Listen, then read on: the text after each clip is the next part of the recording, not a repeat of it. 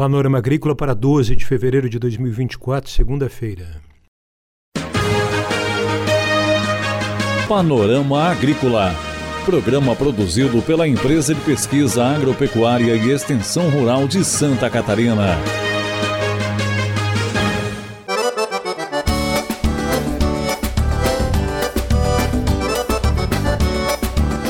Olá, este é o Panorama Agrícola de 12 de fevereiro, segunda-feira de lua nova. Na mesa de som está o Eduardo Maier e o ditado de hoje é: Um barco no porto está seguro, mas o barco não foi feito para isso.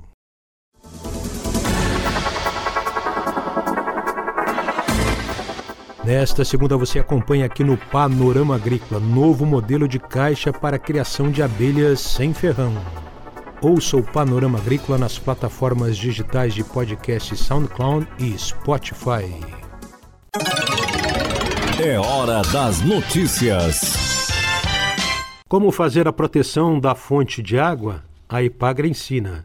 Após escolher o local, construa uma estrutura em alvenaria e assim crie um pequeno reservatório de água.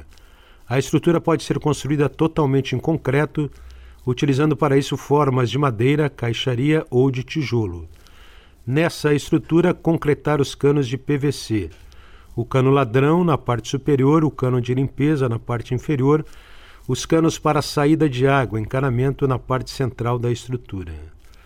Preencha o local com pedras ferro, pedras de mão, até cobrir totalmente a fonte na altura da estrutura em alvenaria. Depois da colocação das pedras, você deve cobri-las totalmente com lona plástica, deixando livre a parte frontal com as saídas de água. Cubra a lona plástica com uma boa camada de solo. Finalize a proteção da fonte de água com pedras e recompanhe a vegetação em torno da nascente. E a manutenção das proteções de fontes. As proteções de fontes possibilitam melhorar as condições de qualidade da água no entanto, a sua potabilidade pode muitas vezes ficar comprometida pela presença de coliformes fecais. Então é necessário o tratamento adicional da água, que pode ser realizado através de fervura ou cloração, eliminando-se os contaminantes biológicos e permitindo seu uso seguro da água. Recomenda-se que a manutenção de todos os modelos de proteção de fonte seja feita ao menos duas vezes por ano procedendo-se à abertura do cano de limpeza para a retirada de sedimentos e outros materiais acumulados no fundo do tubo e da fonte. Vamos agora viajar por Santa Catarina. Olá, Mauro e Eduardo. Olá, amigos ouvintes do Panorama Agrícola. Abelhas sem ferrão.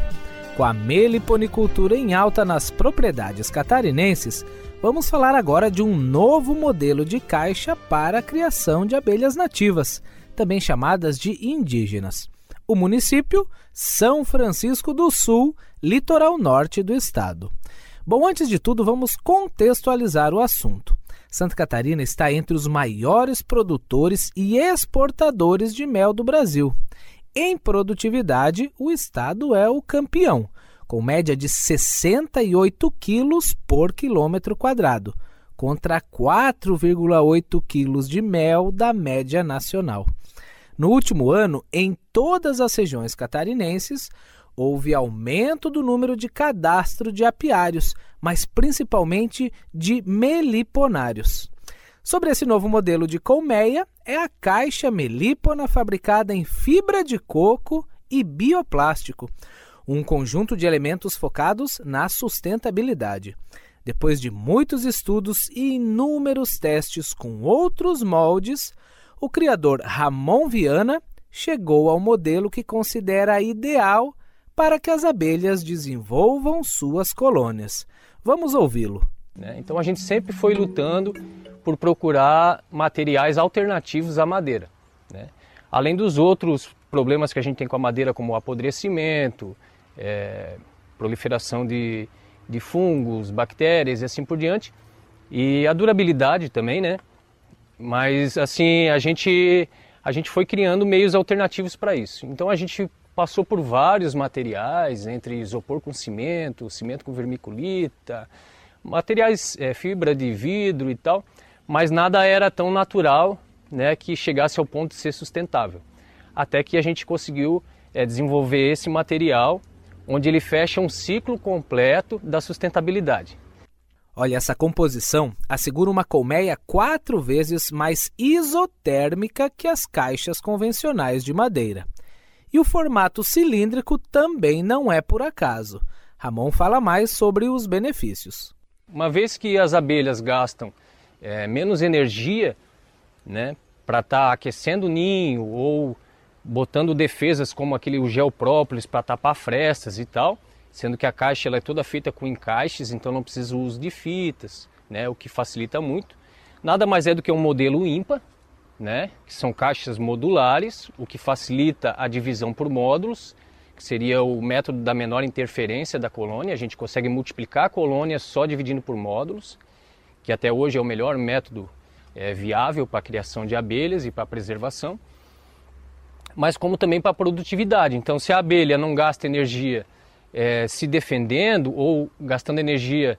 Quando eu falo gastar energia, é consumir mel, porque o alimento energético da abelha é o mel. O proteico, que é da cria, é o pólen. Né?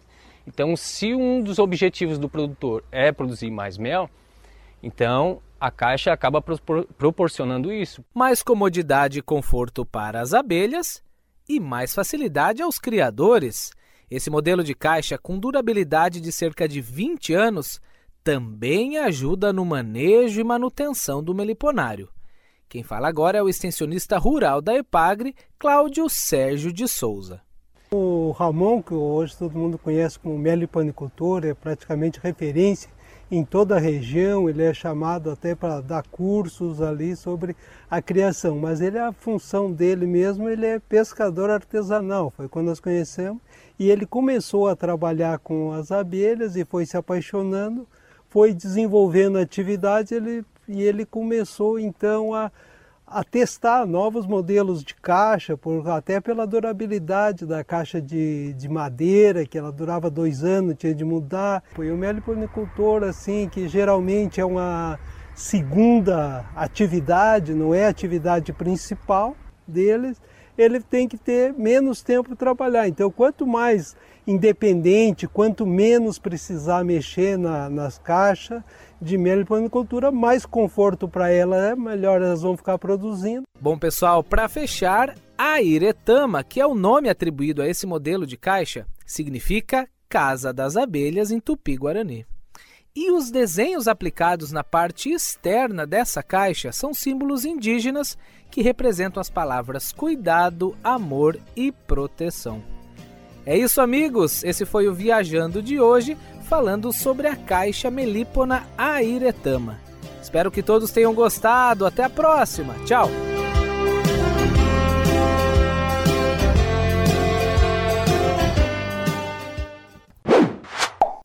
Zap Rural. Zap Rural de hoje vem na voz de Felipe Espíndola e o assunto é silagem de sorgo.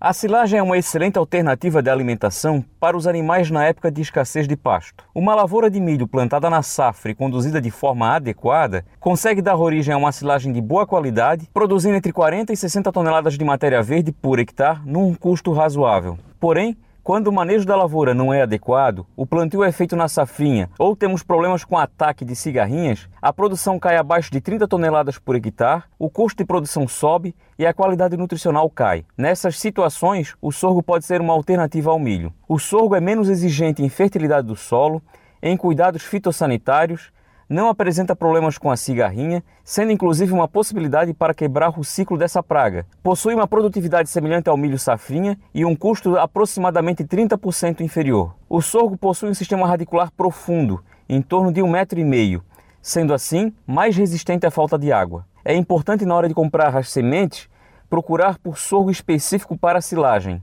A adubação é parecida com a do milho, sendo fundamental a recomendação de um profissional capacitado. São necessários entre 180 e 200 mil sementes por hectare. E o espaçamento entre as plantas e entre as linhas depende dos equipamentos utilizados para o plantio e colheita. É possível utilizar a mesma plantadeira do milho, bastando trocar o disco de plantio. A quantidade de herbicidas que podem ser usados no sorgo é mais restrita, porém, existem produtos disponíveis. O ponto de colheita do sorgo para a silagem é quando a metade superior dos cachos estão na cor vinho, com os grãos pastosos, farinhentos, e a metade inferior na cor verde, com os grãos leitosos. O processo de ensilagem é semelhante ao do milho, sendo que é necessário triturar um pouco mais, gerando partículas entre 8 e 15 milímetros. Tecnologia e conhecimento, compartilhar é legal. Tem informação em tempo real, zap zap zap rural. Tem informação em tempo real, zap zap zap rural. Panorama Agrícola. Programa produzido pela Empresa de Pesquisa Agropecuária e Extensão Rural de Santa Catarina.